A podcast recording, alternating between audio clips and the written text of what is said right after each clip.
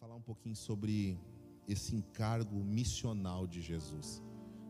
A igreja não faz missão, irmãos. A igreja de Jesus, ela não faz missão. Vocês fazem missão, pastor? Não. A igreja de Jesus é a missão de Deus. Existe uma grande diferença de você ter algo e ser algo. Por exemplo, Jesus, por exemplo, Deus não tem amor. Ele é amor. Jesus não tem verdade, ele é a verdade. Assim como a igreja não faz missão, ela é a missão de Deus. Existe uma grande diferença nessa substituição de palavras. Eu quero falar um pouquinho sobre isso, sobre a compreensão da missão de Deus. Lucas capítulo 7, versículo 21 diz assim: Naquela mesma hora Jesus curou muita gente de doenças, de enfermidades, de espírito malignos e deu visão a muitos cegos. Então lhes respondeu: Ide e contai a João o que tendes vistos, visto e ouvido. Se você tem caneta, sublinha essas duas palavras, porque elas são palavras-chave. O que vocês viram e o que vocês ouviram. Contai a alguém o que vocês estão vendo e ouvindo. E aí ele continua dizendo: Eles viram Jesus curar muitas pessoas, mas eles ouviram Jesus falar isso aqui: cegos vêm, paralíticos andam, leprosos são purificados, surdos ouvem, mortos são ressuscitados, e o evangelho é anunciado aos pobres. Bem-aventurado quem não se escandaliza por minha causa. Quando eu começo a perseguir o que eu estou ouvindo Jesus falar, eu começo a, eu entro num lugar que eu vou começar a ver Jesus fazer. Sempre que você começa a perseguir o que Deus está falando, você entra em lugares e você consegue ver o que Deus está fazendo. Você entendeu isso? Nós precisamos ter os nossos ouvidos e, nós, e a nossa visão alinhadas com aquilo que Deus está falando alinhadas com a Sua palavra. Então, essa situação aqui é uma situação que João Batista estava preso e enviou dois dos seus discípulos para ver se Jesus era mesmo o Jesus que ele tinha anunciado, ou se eles deveriam esperar outro. Então Jesus fala: Vocês viram e ouviram? O que vocês viram? O Senhor curou muitos enfermos. Então eu vou falar algo para que vocês ouçam que além de fazer isso, eu estou fazendo outras coisas. O Evangelho da salvação sempre é o homem subindo aos céus. O Evangelho da salvação sempre é uma cruz vazia e um Cristo vivo salvando o homem. Sempre é isso. Sempre tem esse significado, aponta para esse sentido. Não existe Evangelho de salvação sem a salvação em si. Por isso que a morte não foi suficiente, ele precisa ressuscitar.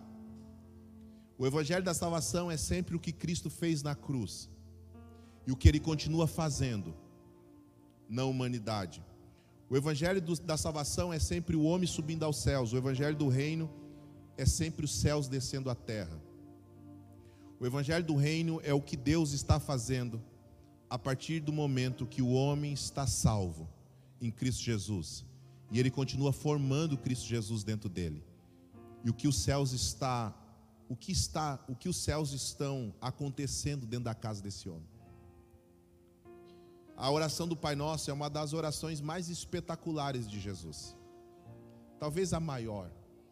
Porque ela é uma oração apostólica. A oração do Pai Nosso fundamenta todas as outras orações. Jesus vai falar sobre a identidade Jesus vai falar sobre o governo e Jesus vai falar sobre a, a atuação, a movimentação dos céus e de Deus, do Pai. É a revelação da identidade de quem Deus é.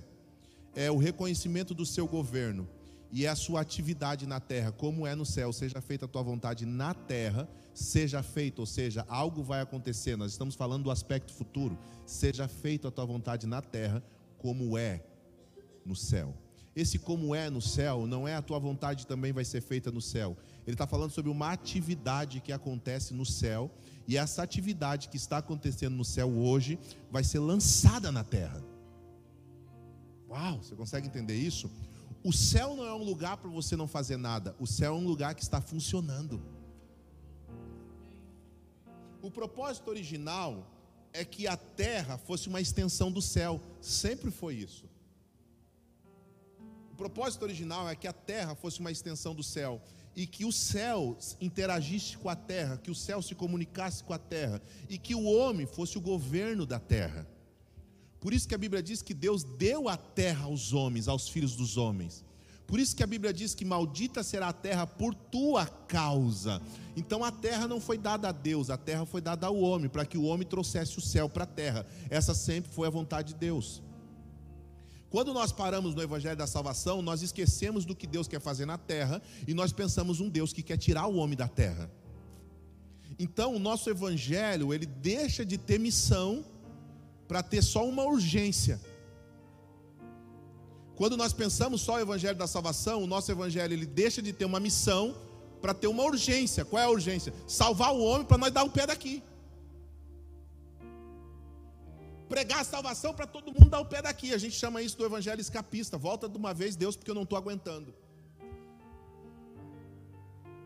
Senhor Jesus, volta de uma vez, porque senão a igreja toda vai se perder, o pecado está aumentando, o mundo está ficando corrupto, a música da Anitta está estourada.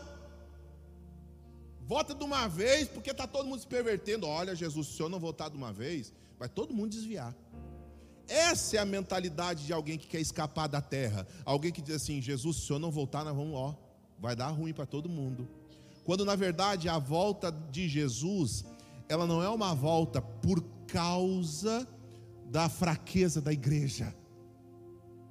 Por favor, entenda isso aqui. Jesus não vai voltar porque a igreja é fraca, e se ele não tirar a igreja da terra, a igreja pode se perder. Toda a história do plano de Deus está nos primeiros nomes da Bíblia, os primeiros homens da Bíblia. Os primeiros homens da Bíblia vai falar a história, do, da, a história de Deus, vai falar, de, vai falar de, de Noé, vai falar de Adão, vai falar de Matusalém, assim vai falando, vai falar de Sete, cada nome tem um significado e monta toda a história de Deus. Mas o nome Enoque é um nome específico para aquilo que Deus está fazendo na igreja. Enoque é um tipo de homem que ele anda com Deus, e a Bíblia vai falar que depois que ele foi pai, ele anda com Deus. Depois que ele gerou, depois que ele deixa uma descendência, depois que ele deixa o seu nome na terra, ele começa a andar com Deus a fim de não ser mais aquele que pertencia à terra. Depois que ele cumpre a sua missão de ser pai, a Bíblia diz que ele anda com Deus. Então ele está andando com Deus e ele começa a fazer o que? Deus começa a tirar de Enoque o que Enoque tinha e começa a colocar do que Deus tinha dentro de Enoque. Porque é isso que a palavra quer dizer. Enoque andou com Deus até que já não era mais. Uau!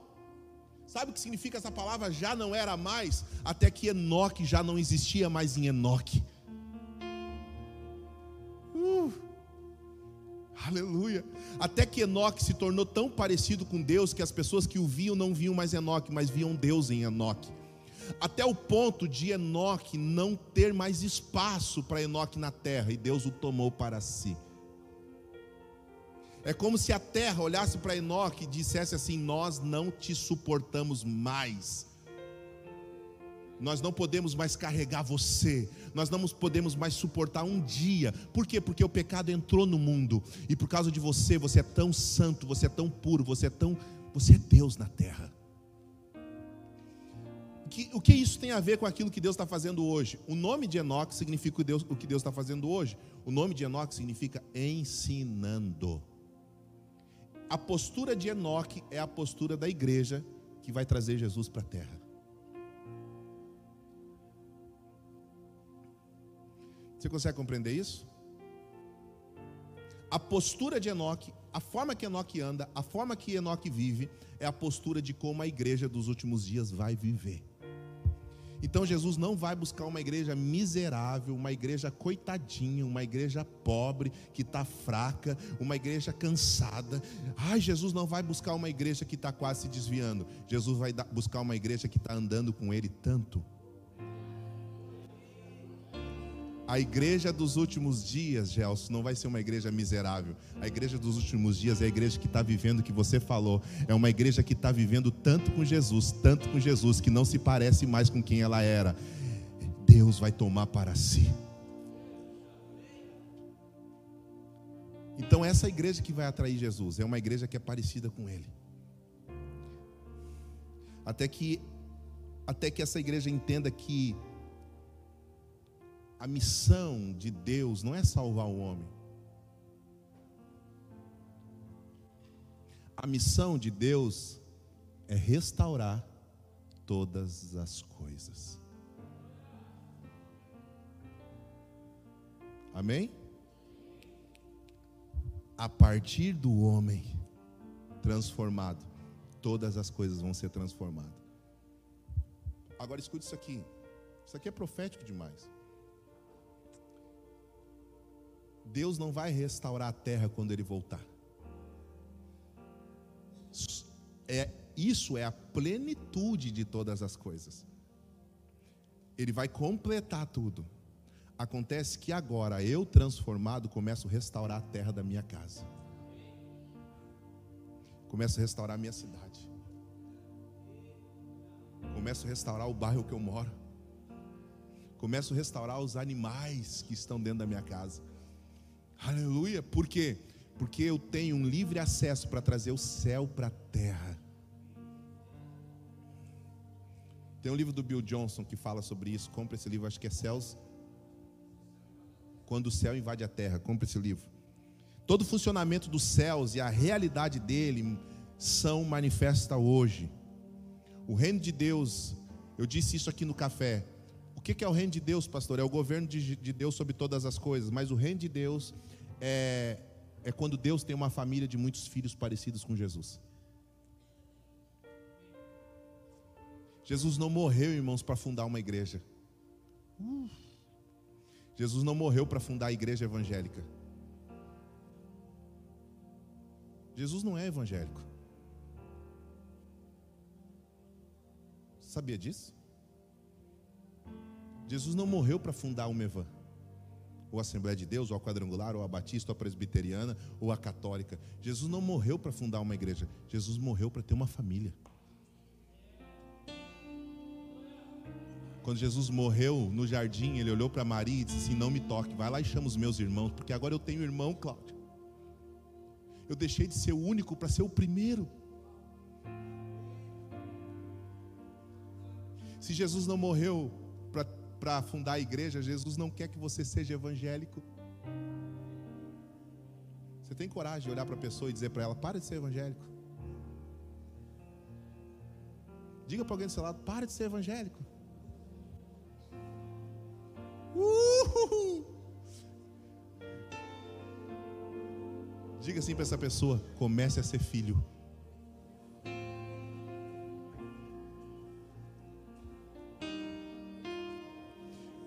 O evangelho do reino não te torna evangélico, o evangelho do reino te torna filho. Por que, que nós estamos aqui? Para aprender o sistema de regras e estratégia para aumentar a igreja? Não, irmãos, nós estamos aqui para nos tornarmos semelhante a Cristo e aumentar a família. Ah, a gente não trabalha para trazer pessoas para a igreja, a gente trabalha para gerar pessoas em Cristo, para se tornar parte de uma família. Deus tem uma família na terra. muitos filhos parecidos com Jesus. O que é que nós estamos fazendo aqui? Edificando uma casa de paternidade, aonde o pai é Deus. Por que, que nós estamos pregando para revelar o seu filho, Jesus? O que, que o seu filho faz quando ele é revelado? Ele envia o seu espírito. O que, que o espírito faz? O espírito trabalha para nos tornar um. E quando nós nos tornamos um, nós atraímos a presença do Filho para o cumprimento do propósito, a manifestação do reino de Deus, e nós tornamos esse lugar um lugar onde os céus estão manifestados. Aleluia! William Booth, fundador do Exército da Salvação, ouviu falar de um tal de Evan Roberts, que estava pregando no país de Gales, e ele foi escondido para ouvir um desses cultos de Evan Roberts. Quatro, depois, quatro dias depois, ele volta para o seu escritório e a esposa dele perguntou para ele o que, que aconteceu lá. Ele disse: Eu não sei o que aconteceu lá, eu sei que eu entrei dentro do céu, e quando eu saí, eu saí de dentro do céu. Uau, eu profetizo que quando as pessoas entrarem dentro da tua casa, elas vão entrar dentro do céu. Você está esperando morrer para subir para o céu? Você pode trazer o céu para dentro da sua casa hoje. Em nome de Jesus, quando as pessoas, quando, quando a tua visita sentar na cadeira para almoçar, vai ser curada. Em nome de Jesus, em nome de Jesus, eu profetizo, irmãos, que nem o animal da tua casa vai ficar doente. Eu profetizo que a tua casa vai ser uma extensão da eternidade, os céus vão se revelar lá, em nome de Jesus, creia. Você precisa, por favor, acreditar nisso, que nós somos chamados para trazer o céu para a terra, e tudo que está funcionando no céu, tudo que está fluindo no céu. Existem duas questões essenciais para que a gente possa desenvolver nossa relação com o reino de Deus e trazer os céus para a terra, com aquilo que está sendo edificado dentro de nós. Primeira coisa, nós precisamos conhecer a sua identidade e a sua missão. Primeira coisa que você precisa saber a respeito de Cristo, sua natureza é espiritual. Sua natureza é espiritual. Agora, uma coisa que você precisa conhecer sobre espiritualidade: espiritual não se difere daquilo que você vê ou daquilo que você não vê. O que é ser uma pessoa espiritual, pastor? O espiritual não é aquilo que é invisível, o natural não é aquilo que é visível. Tem coisas espirituais que não se vê e tem coisas espirituais que se vê. Entende isso? Então deixa eu tirar a tua mentalidade mística sobre questões espirituais. Espiritualidade não é o que você vê e nem o que você não vê. Espiritual é tudo que é incorruptível. Tudo que é corruptível, o que é corruptível? Se corrompeu, foi adulterado. Aonde o pecado entrou, transformou em carnalidade. Isso deixou de ser espiritual. Espiritual é tudo que é incorruptível, não é o que é invisível. O que é invisível são as coisas que Ele está trazendo à realidade.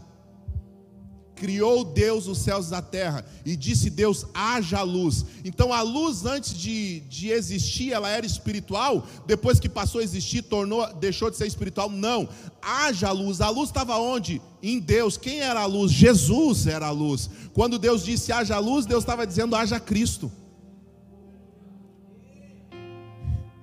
Quem é Jesus? É o Verbo que é o verbo? É ação. Jesus é ação de quem? De Deus. Deus fala, Jesus passa a existir, o Espírito executa o que Deus está falando por intermédio de Jesus. Então, quando Deus disse haja luz, Deus está dizendo haja Cristo. A luz era invisível, porque havia trevas sobre a face do abismo. Então Deus disse haja luz. A luz, quando existe, deixa de ser espiritual? Não, ela ainda é espiritual, só que agora ela é uma coisa espiritual que se vê. Aleluia. Façamos nós o homem, o verbo berechite. Não, berechite bará é, é criar. O verbo fazer é fazer de algo que já existe. Primeiro ele cria, depois ele faz. Façamos nós o homem. Ele faz o homem de algo que já existe. O homem já existia. Então o homem antes de existir era invisível. Depois que ele cria o homem, faz o homem, ele passa a ser visível, ele deixa de ser espiritual? Não. O homem, antes de Deus fazer, ele existia dentro de Deus. Depois que Deus fez, ele passou a existir fora de Deus. Mas a pergunta que eu tenho para você é essa: depois que o homem passou a existir, ele deixou de ser espiritual? Não, ele ainda continuava sendo espiritual, só que agora ele era uma coisa espiritual que se via. Jesus, ele foi Deus, 100% Deus espiritual, e ele foi Jesus, homem, 100% homem espiritual. Então, o espiritual não é aquilo que você vê ou que você não vê, mas é aquilo que você que é incorruptível. Abra sua Bíblia comigo no Evangelho de João, capítulo 3.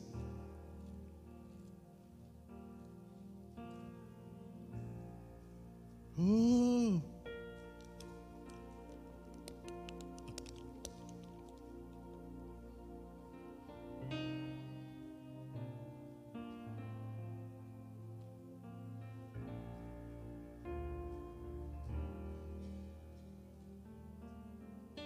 Uh, Evangelho de João, capítulo 3, versículo 3.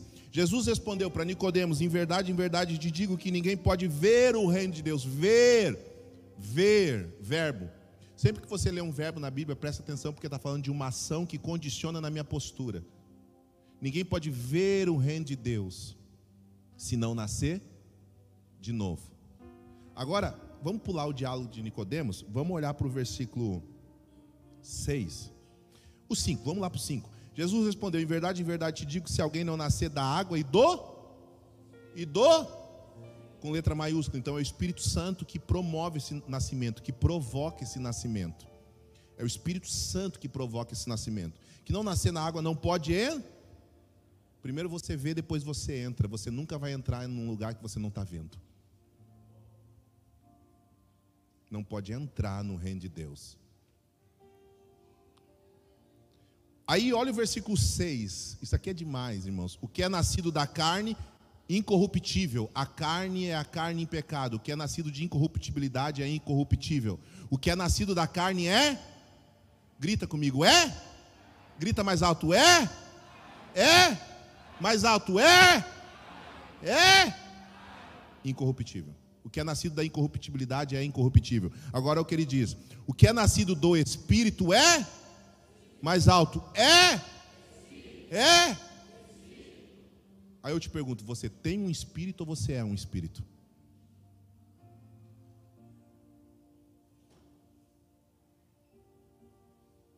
A Bíblia diz que você não tem um espírito, a Bíblia diz que você é. O que é nascido do espírito tem o espírito, é isso? Não, o que é nascido do espírito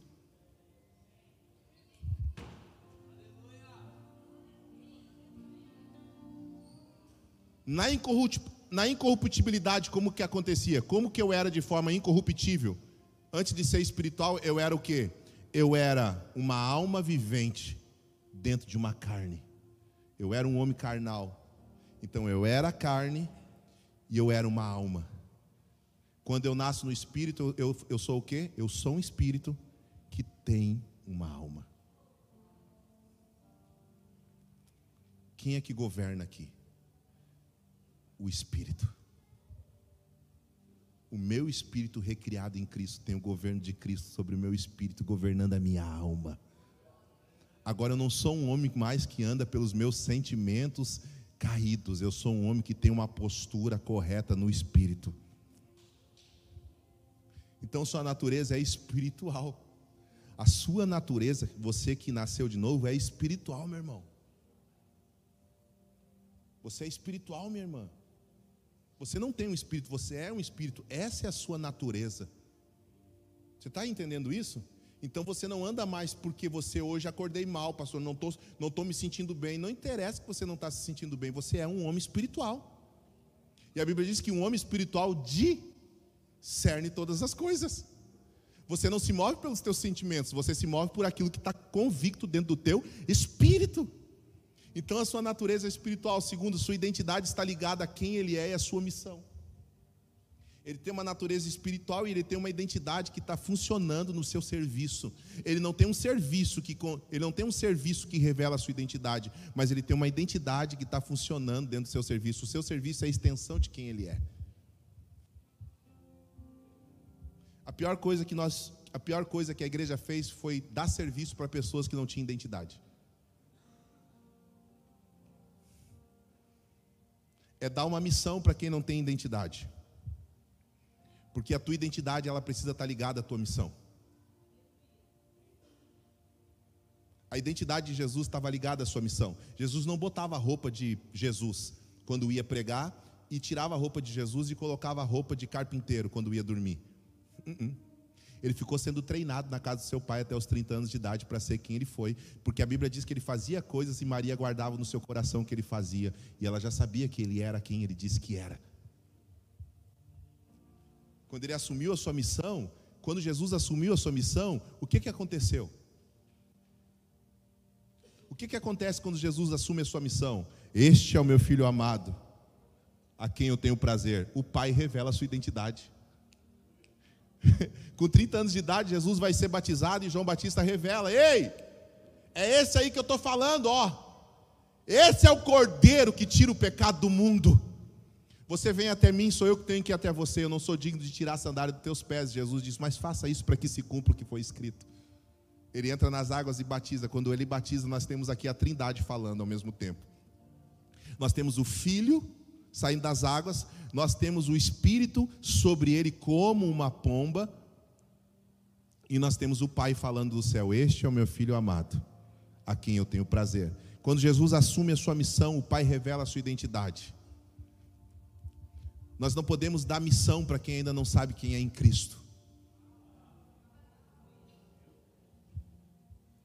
O problema hoje é que se a gente tirar, se a gente tirar o instrumento de alguém, não sobra mais nada dessa pessoa. Se você parar de fazer o que você faz, não sobra nada de você. Por isso que o processo de Deus construir uma identidade dentro de você é tirar coisas de você. Aleluia.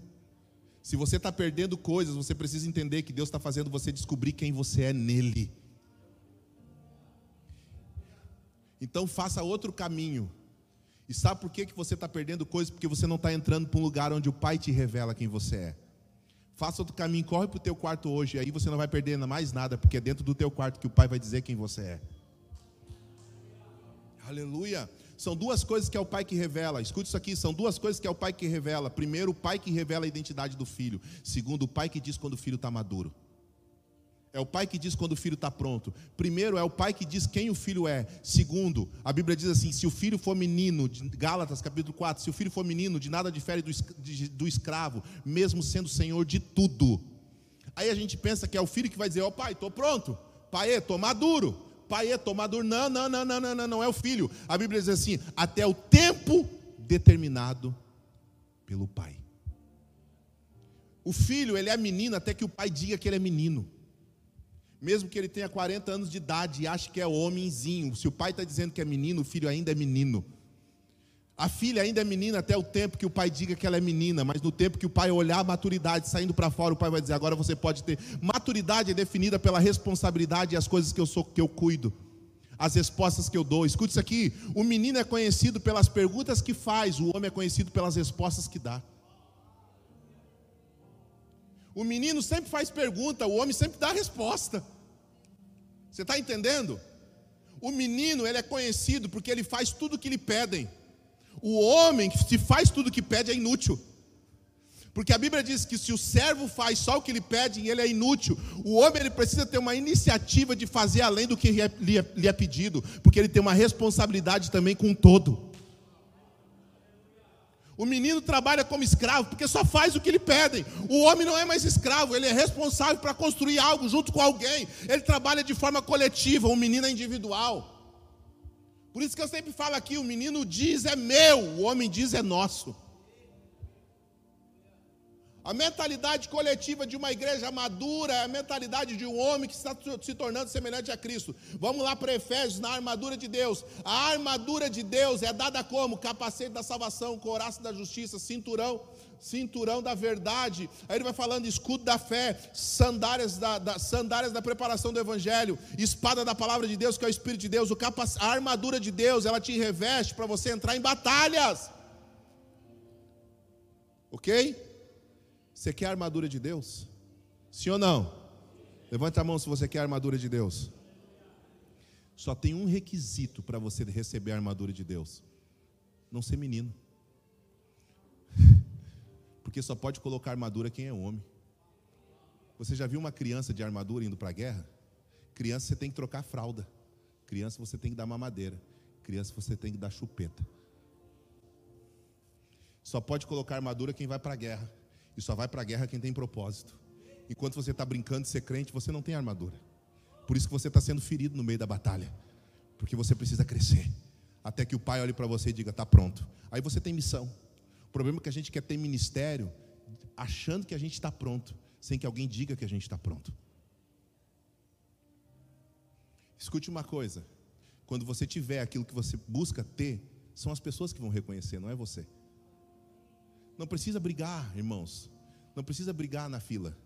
Não precisa ficar pulando. Quando é que eu vou ganhar uma oportunidade?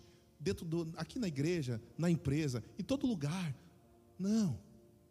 Cresça que as pessoas vão olhar e vão começar a entregar. Eu digo que quem tem autoridade, irmãos, cala todas as outras vozes.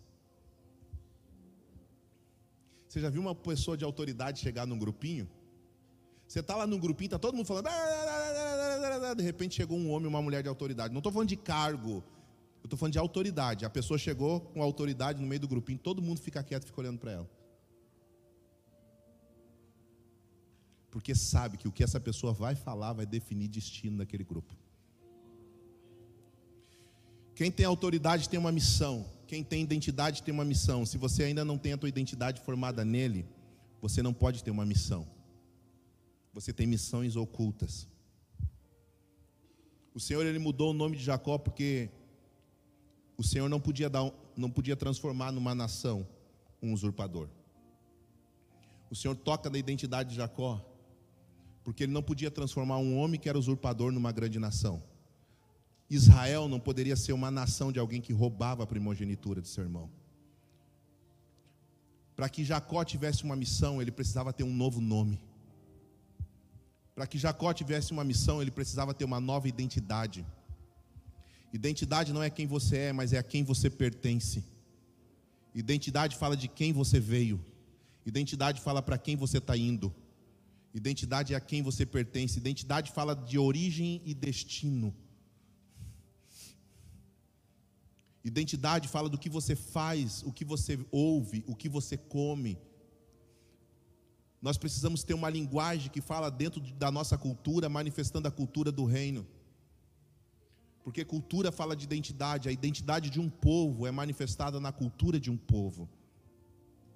Cultura fala daquilo que nós fazemos em determinado lugar, isso revela a identidade, a forma que nós fazemos. A identidade, ela é um conjunto, uma identidade coletiva, é um conjunto de mentalidade, é a forma que um grupo pensa as coisas. A forma que um grupo pensa as coisas é a forma que um grupo vê as coisas. Por isso que a maioria das vezes Deus fala com os profetas: o que, que você está vendo? Eu vejo uma árvore de amendoeira. O que, que você está vendo? Eu vejo uma árvore de amendoeira. Na verdade, essa palavra está querendo dizer o que você está vendo quando você continua vendo. O que Deus está falando para o profeta é: continue vendo e me diga o que você está vendo. Eu vejo uma árvore de amendoeira, você viu bem, porque assim sou eu com a minha palavra. O que Deus está dizendo para o profeta é que você está vendo além do que você está vendo, e porque você está vendo além do que você está vendo, eu estou dizendo para você que o que você está vendo é como eu vejo a minha, como eu zelo pela minha palavra. Nós precisamos ver as coisas além do que as coisas estão se revelando. Porque, escute isso aqui: pessoas que conseguem ver além do que as coisas estão se revelando definem culturas. Elas estão aí no meio artísticos, artístico, elas estão aí na internet, elas estão aí, elas estão fazendo com que as suas opiniões definem uma postura. A gente está vivendo um tempo no mundo que nós não estamos mais nós não estamos mais escolhendo o que nós achamos que é certo, o que achamos que é errado. Nós estamos escolhendo o que, o que os outros estão falando e definindo posturas. Então, por isso que a gente acha certo aquilo que é errado, e por isso que a gente está achando errado aquilo que é certo. Porque pessoas estão vendo além do que todos estão vendo. Por isso que a nossa identidade coletiva ela é formada pela nossa cultura. Identidade fala da onde nós viemos e para onde nós estamos indo. Porque se um pai é o que gera, o pai também é o que dá destino. É o pai que diz para o filho onde ele tem que ir, não o que ele tem que fazer. O problema é que nós confundimos isso. Na visão de paternidade, a gente acha que dar destino, dar destino é dizer o que o filho tem que fazer. Dar destino não é escolher para o teu filho o que ele tem que fazer, mas é dizer para ele onde eles têm que ir enquanto ele está fazendo. Onde ele tem que ir enquanto ele está fazendo. Não sou eu que vou escolher o que as nossas filhas vão fazer, mas é a minha vida que vai dizer para ela onde elas estão indo enquanto elas estão fazendo. Elas estão indo para a eternidade, irmãos. Pode ser aqui no púlpito, ou pode ser diante de um juiz. Pode ser aqui no altar, ou pode ser dentro de um hospital. Pode ser aqui no altar, ou pode ser na África, fazendo missões. Não é sobre o que elas vão fazer, mas é sobre aonde elas estão indo enquanto fazem. Isso é identidade. Identidade é da onde você veio e para onde você está indo. Então escute uma coisa: no meio do caminho, nós somos fragmentados na nossa identidade e nós perdemos o nosso destino original. E se perdemos o nosso destino original, perdemos também a nossa missão e começamos a manifestar missões ocultas. Então você não é mais Jacó, você não é mais um usurpador, teu nome é Israel. Eu tenho um novo nome para te dar no meio do caminho. Eu vou dizer algo sobre você no meio do caminho que vai revelar a minha intenção original para a tua vida. Talvez algo que você nunca descobriu. Entenda uma coisa: existe um, um dia na nossa vida que nós nos encontramos com Jesus como Jacó se encontrou. E nós deixamos de ser pessoas que vão à igreja, para ser pessoas que estão andando no caminho. Aleluia. A gente sempre, a gente sempre condiciona o que nós somos com aquilo que nós fazemos. Ou, ou nós queremos descobrir quem somos por causa daquilo que fazemos. Quando na verdade aquilo que fazemos é a extensão de quem nós somos. Jesus sempre teve um problema quando ele revelou a sua identidade, porque foi o Pai que revelou a identidade. Quando não é o Pai que revela a minha identidade, eu posso ter título, eu posso funcionar, mas sem autoridade. Uma missão sem identidade não flui em autoridade. A gente precisa crescer com programas e estratégias. Jesus ele começou a ser perseguido depois que as pessoas ouviram ele falar que ele era filho de Deus. Escute isso aqui. Jesus começou a ser perseguido depois que ele começou a falar quem ele era. Agora pega isso para você. Você vai ser amado e odiado pelas pessoas pelo mesmo motivo, por ser quem você é. As pessoas vão te amar e vão te odiar pelo mesmo motivo, por você ser quem você é. Tem pessoas que me odeiam porque eu sou quem eu sou, e tem pessoas que me amam porque eu sou quem eu sou. Sabe o que eu descobri com isso? Que eu não posso ser o que as pessoas queiram que eu seja.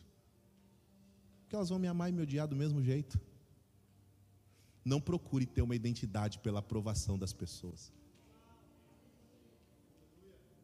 Você já notou que a gente está seguindo tendências e está perdendo a nossa identidade?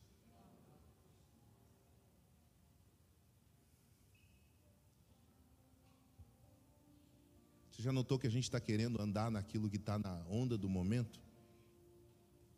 Eu aprendi essa palavra em inglês, Luca, no, hype. Né? A gente está no hype, é o hype. Estão fazendo? Vou fazer também. Está funcionando? Vou fazer também. O problema de funcionar, irmãos, é quando a gente funciona sem a, sem, sem a vontade de Deus.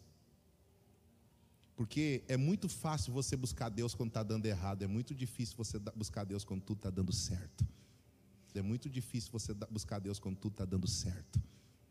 E o pior é que tem coisas que estão dando certo na nossa vida que não foi Deus que deu.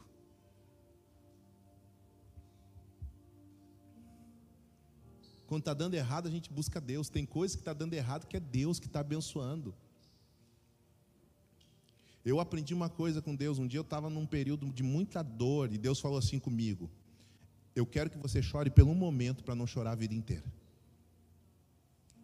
Então é melhor você chorar por um momento do que, chorar a vida inteira. É melhor você sofrer por um tempo do que sofrer a vida inteira.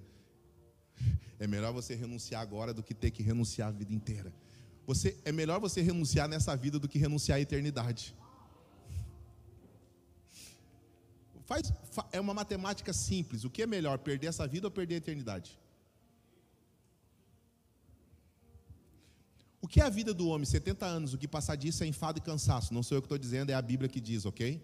Talvez você tenha mais de 70 anos, você diga assim, você está dizendo que eu estou cansado? É a Bíblia que está dizendo. Salomão disse isso, o homem mais sábio da Bíblia depois de Jesus.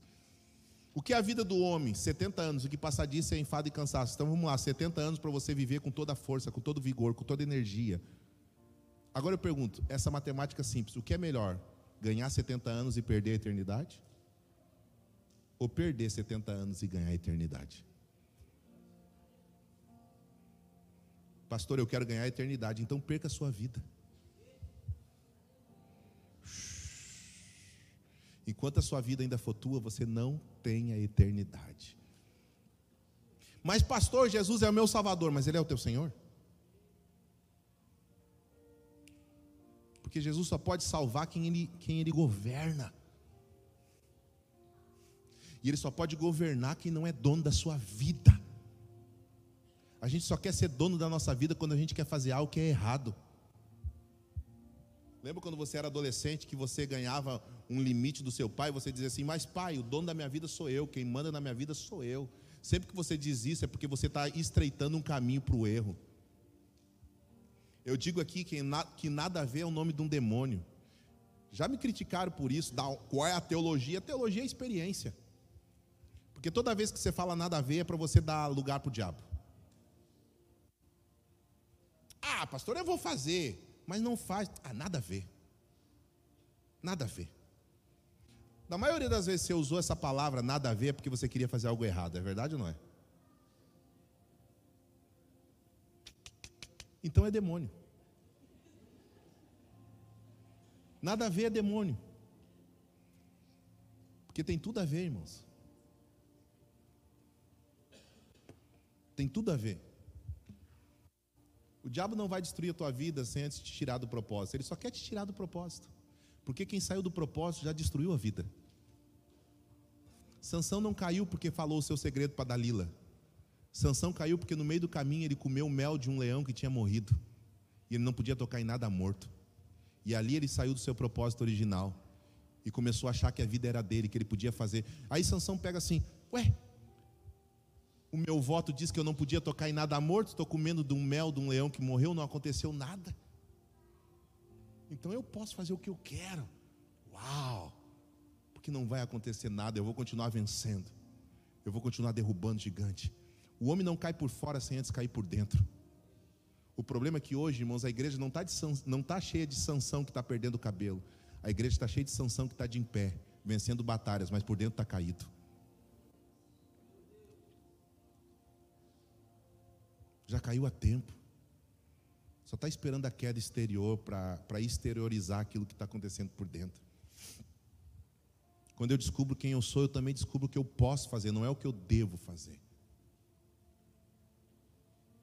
O que eu posso fazer, fala de autoridade.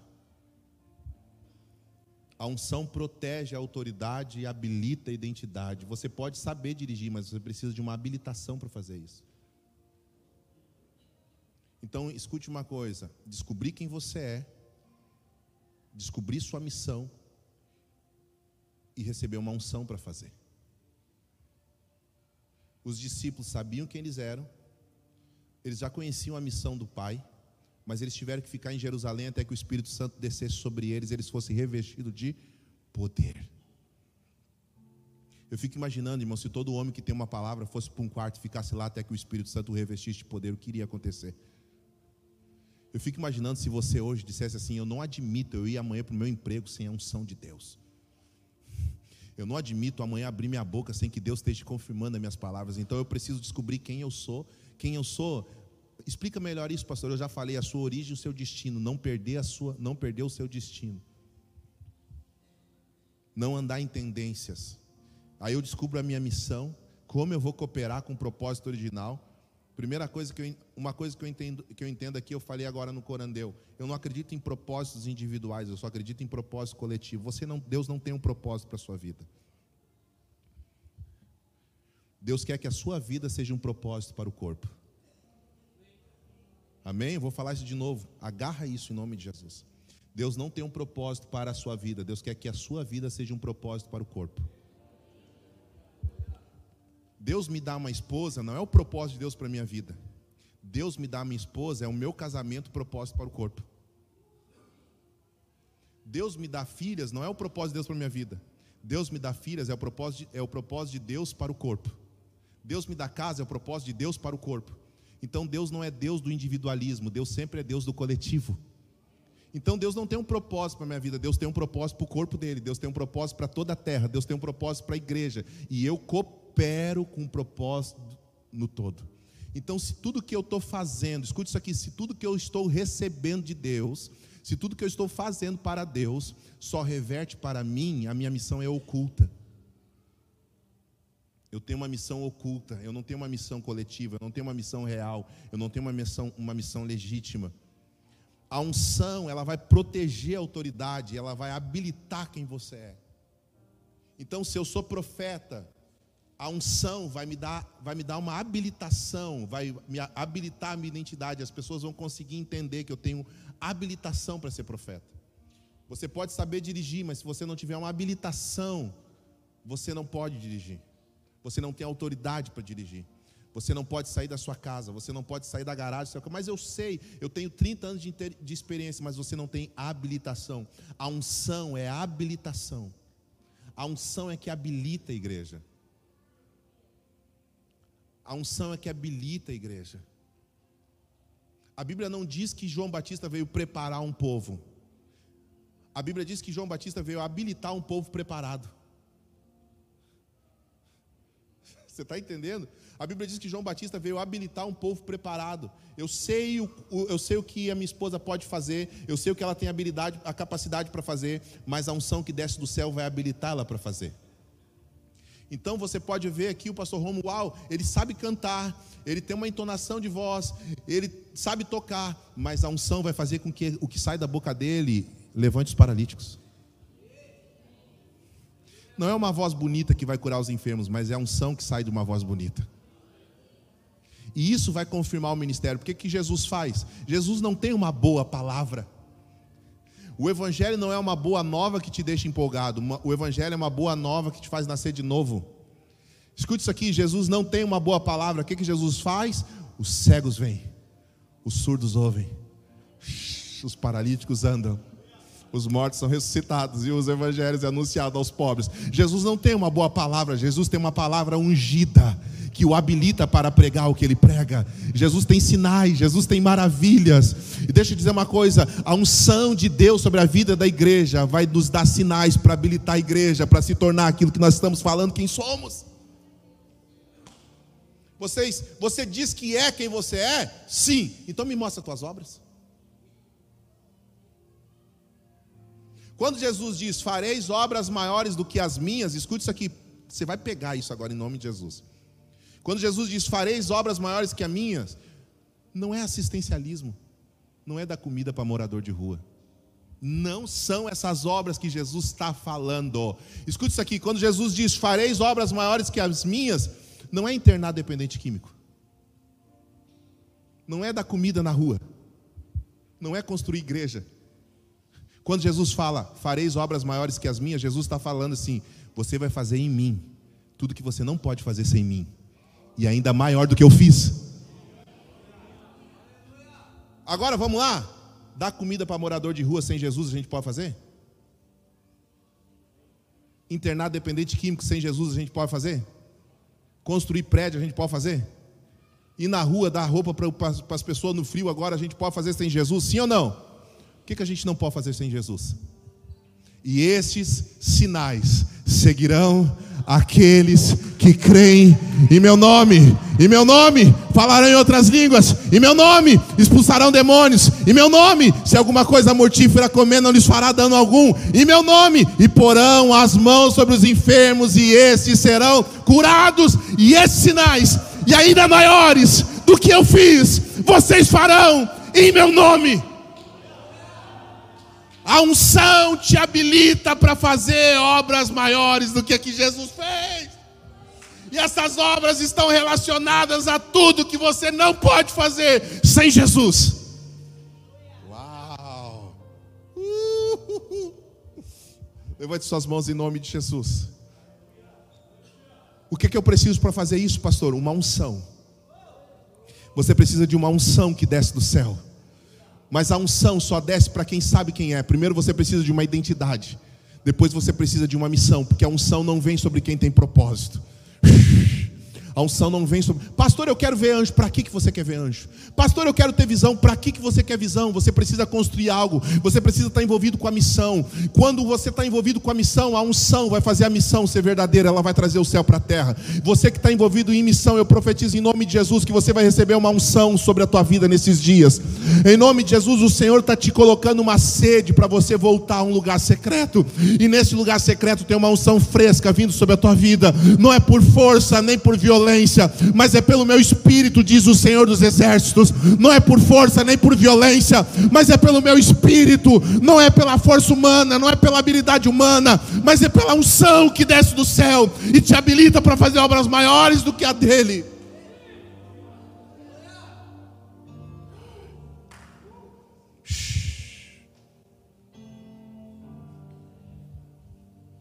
Satanás sempre vai tentar fragmentar você na tua identidade. Ele vai fazer você ser conhecido pelo que você faz de errado, e isso vai firmar a tua identidade. Por isso que ele vai tentar Jesus no deserto, sempre na sua identidade. Se você é filho de Deus, se você é filho de Deus, se você é filho de Deus. Na verdade, o que Satanás estava perguntando para Jesus é: Você tem certeza que é filho de Deus?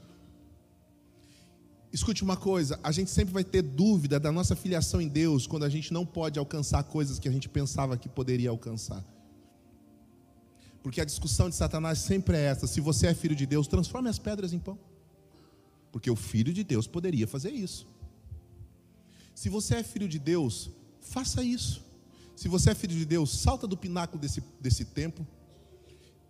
Ele vai distorcer a palavra para que você ache que tem que receber algo. E quando você não recebe, você não vai se sentir amado por Deus. Então você vai pensar, mas eu não, Deus não me ama mesmo. Eu não sou filho de Deus. a, a tentação de Jesus não é para que ele falhasse, é para que ele saísse daquilo que Deus falou que ele era. Deus disse: Este é o meu filho amado. Satanás perguntou: Você é mesmo? Jacques, você é mesmo tudo que você recebeu no culto? Você é mesmo, Andréia? Você é mesmo, sério? Vocês são mesmo? Se você é filho de Deus, por que tudo está dando errado na tua vida? Se você é filho de Deus, por que você continua enfermo? Se você é filho de Deus, por que você pegou Covid? Se você é filho de Deus, por que você perdeu o emprego? Ele está sempre colocando situações, não para que você sofra, para que você saia da tua identidade. E aí o evangelho da prosperidade criou a imagem de um Deus que só é Deus pelo que ele faz. O evangelho da religião, ele é a ferramenta de Satanás porque ela cria uma condição de um altar que é uma porta aberta para você receber coisas. Vem para a campanha da cura, vem para a campanha da prosperidade, vem para a campanha do milagre, vem, vem para a campanha, vem pegar a rosa ungida, vem pegar o lenço ungido, vem passar em cima do sal, vem fazer isso. Aí você vem, vem, e aí Satanás te frustra e ele pergunta: Mas Deus não fez na tua vida. Você tem certeza mesmo que Deus te ama? Você tem certeza mesmo?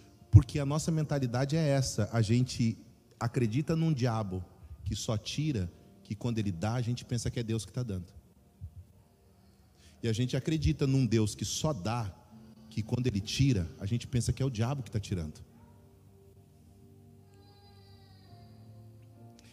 Eu vou falar um, talvez uma das maiores verdades sobre Deus. Deus não tem obrigação de fazer mais nada por você. Porque tudo que ele precisava fazer,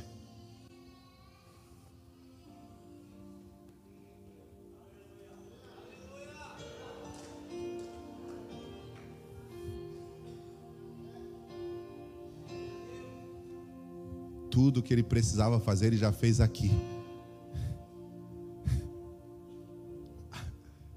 amou o mundo de tal maneira que deu seu único filho para todo que nele crê, não pereça, mas tenha vida eterna.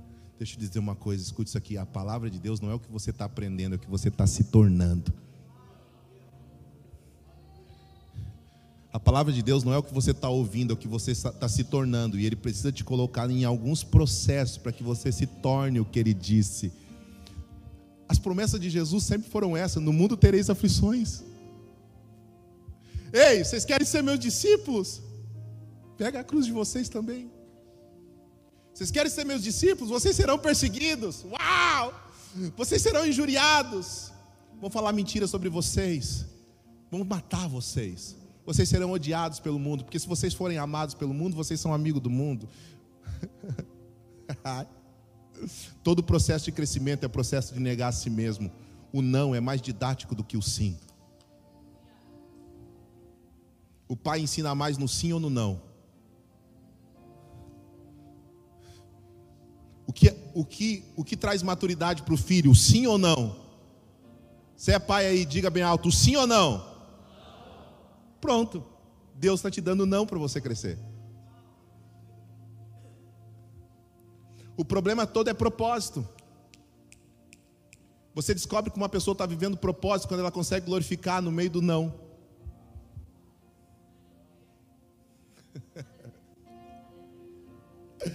aleluia, aleluia, aleluia, aleluia, aleluia, aleluia, aleluia.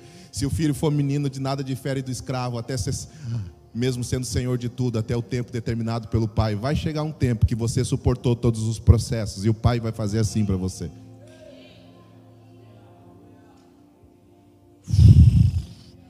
Um período onde você vai ter o coração do pai e o pai vai te dar tudo, porque deixa eu dizer uma coisa, Deus, eu não estou falando que Deus tem uma vida de sofrimento para você não, ok? Eu estou te dizendo que depois de você suportar todas essas provações, vai vir um anjo com uma, com uma mesa e um banquete para te servir. Nós vamos governar com Cristo na terra. E a Bíblia diz que você foi chamado para reinar em vida.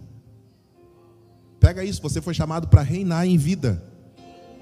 Mas você só pode reinar em vida quando você tem uma consciência de governo, não uma consciência de menino. Quando que eu reino em vida, pastor? Quando eu vou para o Paraguai para pregar para os perdidos, não para comprar muamba. Está entendendo? Não é assim, mas é. Quando o meu propósito queima mais do que a minha necessidade. A perseguição religiosa foi dada a Jesus porque ele disse quem ele era. Deixa eu dizer uma coisa para você. A religião na época começou a perseguir Jesus não por causa dos seus milagres, mas porque Jesus disse que era filho de Deus. Diga assim para alguém do seu lado, você precisa dizer isso para essa pessoa. Diga assim: quem você é mais perigoso do que, do que o que você faz. Não, diga assim para quem olha nos olhos dessa pessoa, diga assim: as pessoas te odeiam por causa de quem você é.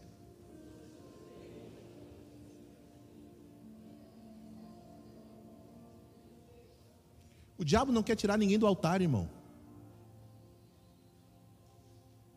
Ele quer deixar. Ele quer tirar o altar de dentro das pessoas. Porque se ele tirar o altar de dentro de você, ele continua deixando você no altar sem problema nenhum, porque você vai ser um mensageiro dele usando a palavra de Deus. Quem você é é mais perigoso para o inferno do que o que você faz. Pastor, o diabo quer, parar, quer fazer eu parar de pregar. Não, ele quer fazer você parar de descobrir quem você é em Deus.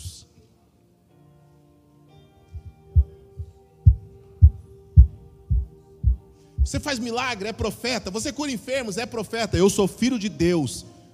Nós somos nós somos filhos de Abraão. Se você fosse filho de Abraão, vocês faziam o que Abraão, Abraão viu os meus dias e me glorificou. Você é maior que nosso pai Moisés. Todas essas discussões Jesus teve com eles. Jesus disse que era filho de Deus, eles quiseram matar Jesus. Agora escute uma coisa: a dúvida de João Batista não estava relacionada sobre quem Jesus era, mas era muito mais sobre a missão que João Batista esperava que Jesus fizesse. É outro ponto que eu quero falar aqui e encerro. O problema também acontece quando nós quando nós atribuímos a nossa identidade em Cristo com a nossa missão pessoal. O problema de João Batista era: será que é ele que eu anunciei mesmo? Porque a minha dúvida não é sobre quem ele é, minha dúvida é porque ele não está fazendo aquilo que eu pensava que ele tinha que fazer, por isso que eu duvido de quem ele é. O problema aqui, irmãos, escute isso aqui: o problema aqui, tem dois problemas acontecendo aqui. Existem dois modos de entender o Messias aqui. Primeiro, um juiz severo, reformador social ou um mensageiro de, de misericórdia e acolhimento para todos? João Batista anunciou o Filho de Deus, mas quem ele queria? Um juiz severo e reformador social. Quem Jesus era? Um pai de misericórdia. Aí, quando, quando, Jesus não senta no trono em Israel, não subjuga Roma, não liberta todo Israel, João Batista, peraí, ele não está fazendo o que eu achei que ele deveria fazer. E na mentalidade de João Batista, ele pensa: eu batizei ele.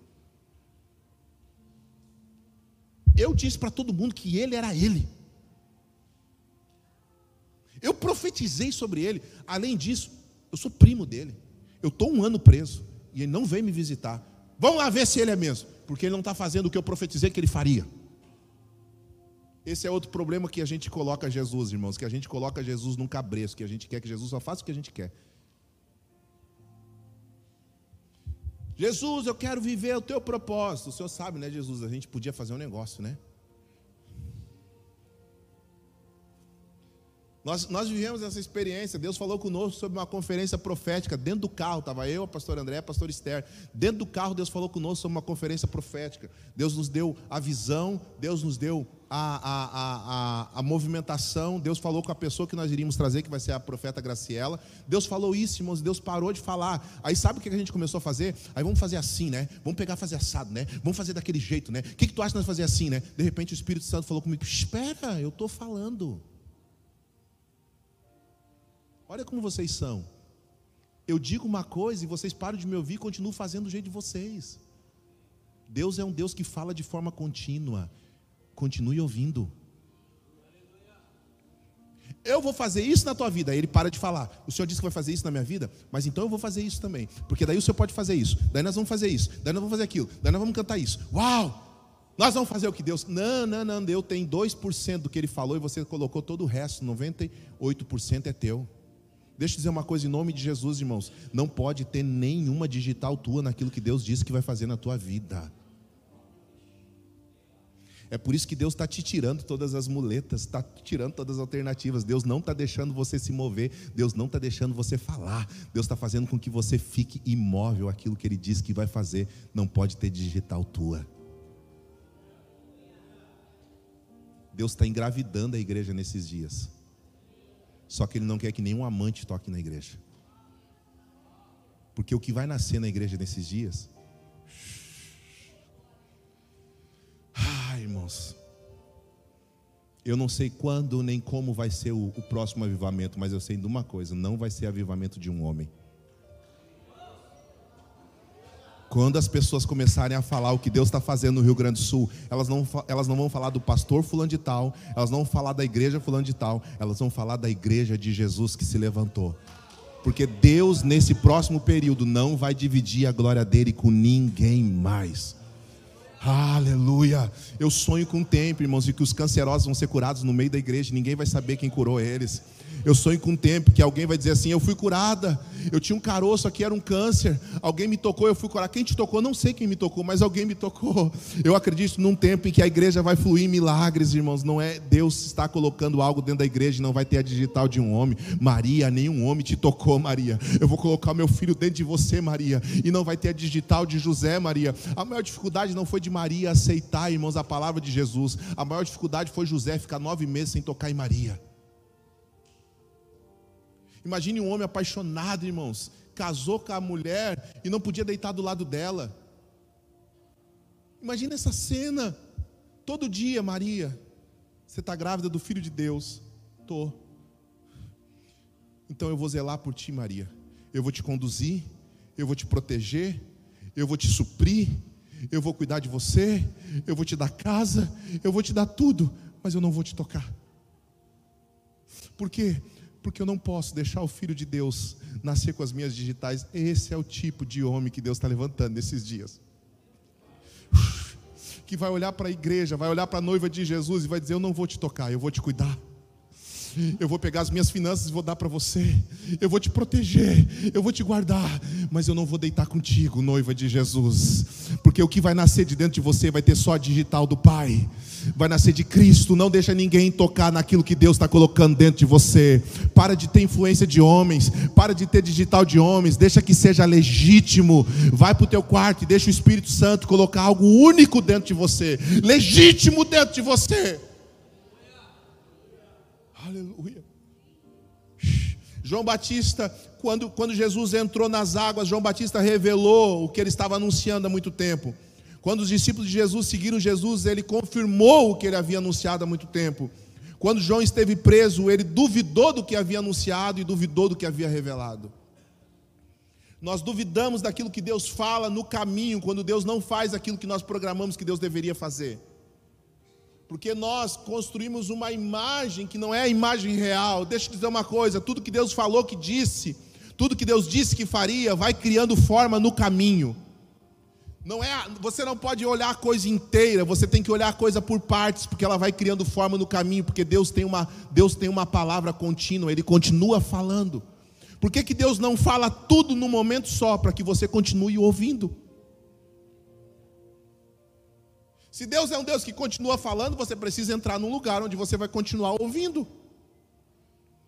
Então, se Deus falou há 10 anos atrás e você saiu da presença de Deus e parou de entrar nesse lugar, quando você voltar, Ele vai voltar a falar o que Ele começou há 10 anos atrás, Ele não vai ter um assunto novo. Deus não tem plano B, Ele só tem plano A. Deus não inventou um novo caminho para você porque você cansou desse. Uau! Nós ouvimos ontem algo, né, amor? Impactou minha vida. A porta é estreita. Você entra na porta estreita, isso significa que toda a bagagem que você tem não consegue passar por essa porta, você precisa deixar. Porque ela só cabe você. Sem bagagem nenhuma.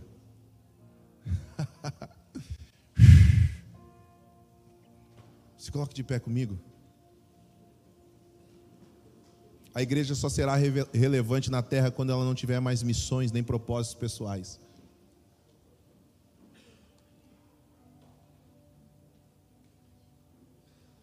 Deixa eu te dizer uma coisa aqui.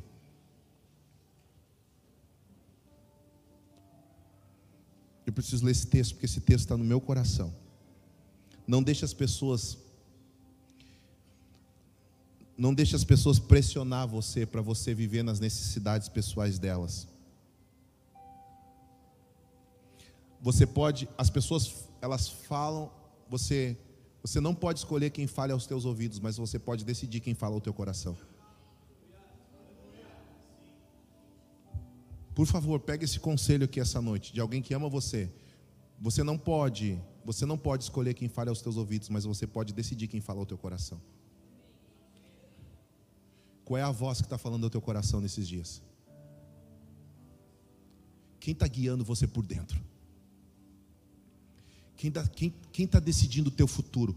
O teu futuro é decidido por quem você ouve e o que você está ouvindo. É o que você ouve e quem você está ouvindo que decide o teu futuro.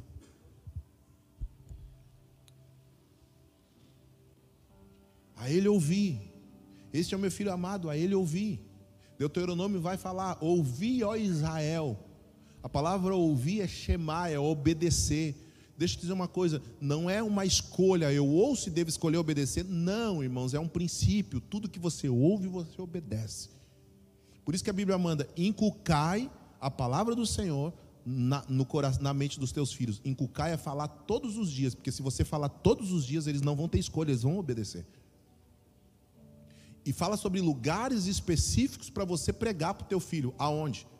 Na cama, quando acordar, na mesa, quando estiver em comunhão, no caminho, quando estiver andando. Vai falar sobre lugares específicos para você inculcar. Então você não pode decidir quem fala aos teus ouvidos, mas você pode escolher quem fala ao teu coração.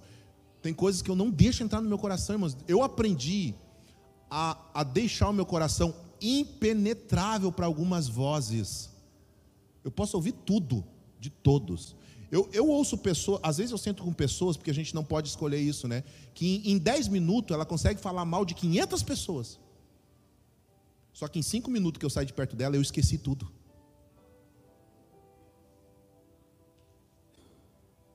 Eu não deixo ninguém mudar a minha visão sobre as pessoas. E eu não deixo ninguém decidir como eu vou ver você. Eu vou ter minha própria visão sobre você. Não é o que falo para mim que vai mudar isso.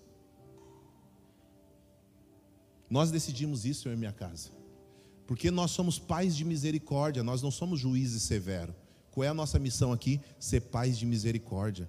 Sabe qual é a missão da igreja? É acreditar em quem ninguém acredita. É acreditar em pessoas que ninguém mais acredita.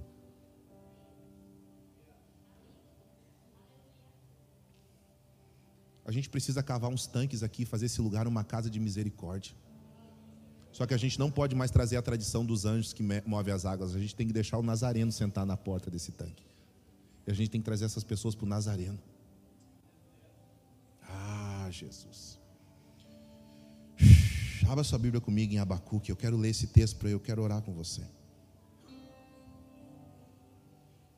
Você está com pressa de ir embora? Eu não estou, irmãos. Eu viajei quase sete horas e vim direto para o culto. Eu não estou cansado.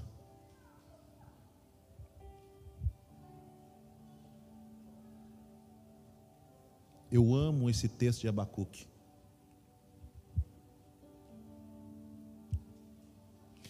Abacuque capítulo 2. Eu me colocarei sobre a torre de vigia. Eu me colocarei sobre a minha torre de vigia. Olha os lugares que você tem que subir hoje. Primeiro, torre de vigia. Ficarei sobre a fortaleza, vigiarei para ver o que ele me dirá. Espera aí, que negócio é esse? Eu vou ver o que ele vai falar? Se ele fala, eu não vejo. Se ele fala, eu ouço. Você está entendendo isso aqui? Essa é a definição de, de um povo que anda em fé. Eu me colocarei sobre a minha torre de vigia, sobre a minha fortaleza, e eu vigiarei para ver o que ele vai me falar. O que você está ouvindo precisa criar uma forma nos teus olhos. Escute isso aqui, pega isso no teu espírito. O que você ouve de Deus precisa mudar a forma que você vê as coisas e as pessoas. Ah, Jesus. Eu não perdoo alguém que me feriu, irmãos, porque essa pessoa me pediu perdão, essa pessoa mostrou que melhorou. Eu perdoo alguém que me feriu, porque a forma que eu estou ouvindo ele está mudando a forma que eu vejo essa pessoa.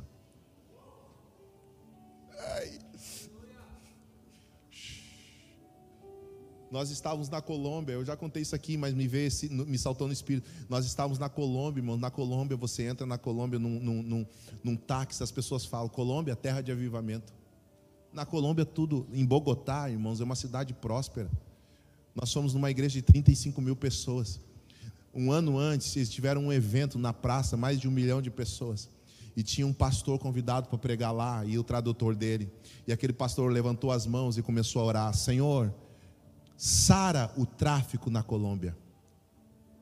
Senhor, elimina com as facções na Colômbia. Senhor, destrua a prostituição na Colômbia. De repente, aquele pastor da igreja saltou e pegou no microfone desse pastor. O tradutor pegou no microfone do tradutor. Ele olhou para o pastor e disse assim: Colômbia não é terra de prostituição. Colômbia não é terra de facção. Colômbia não é terra de, de, de drogadição. Colômbia é terra de avivamento. Mas tinha prostituição? Tinha. Mas tinha facção? Tinha. Mas eles estavam vendo aquilo que eles estavam ouvindo. Pega isso no teu espírito. O que você vê não pode moldar o que você fala. O que você ouve precisa moldar o que você vê e moldar o que você fala.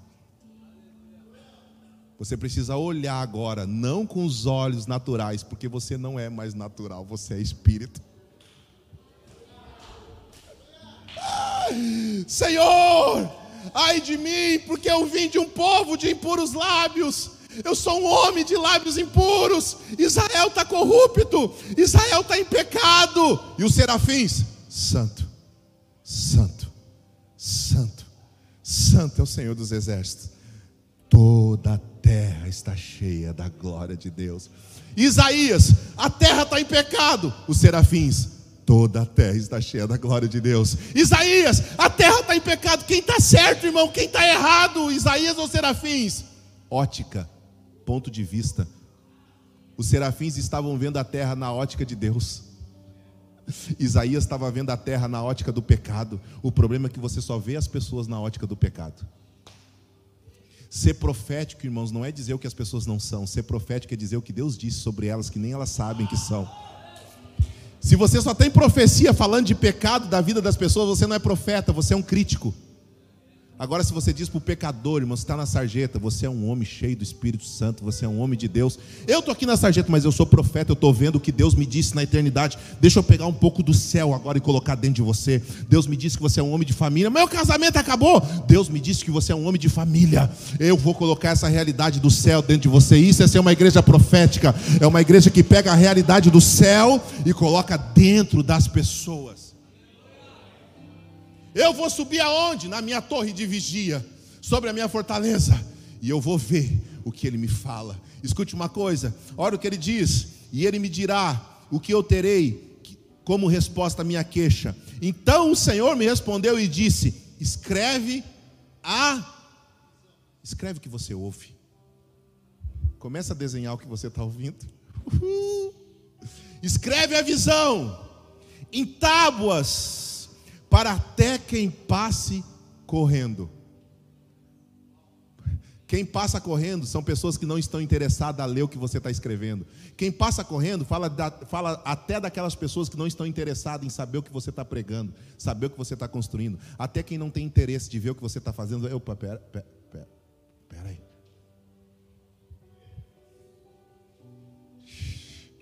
pois a visão é ainda para o tempo determinado e se apressa para o fim.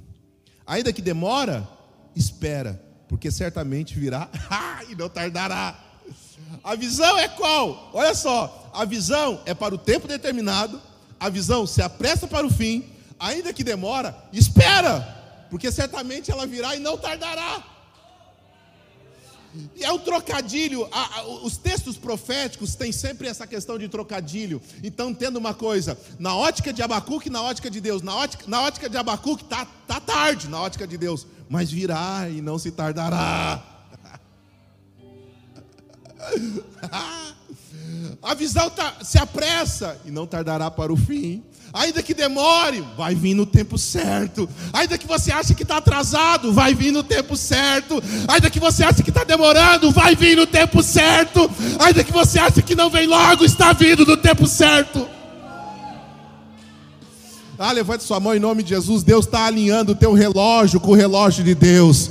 Deus está fazendo isso aqui essa noite. O teu coração hoje está recebendo um alinhamento com o tempo de Deus. Você está saindo do teu tempo, o tempo de desespero, o tempo de pressa, o tempo de ansiedade, o tempo de angústia. O Kairós de Deus está vindo sobre você. O Kairós de Deus está vindo sobre a tua casa. Oh, você precisa liberar aqui em nome de Jesus. Comece a adorar, comece a gritar, fala algo para Ele.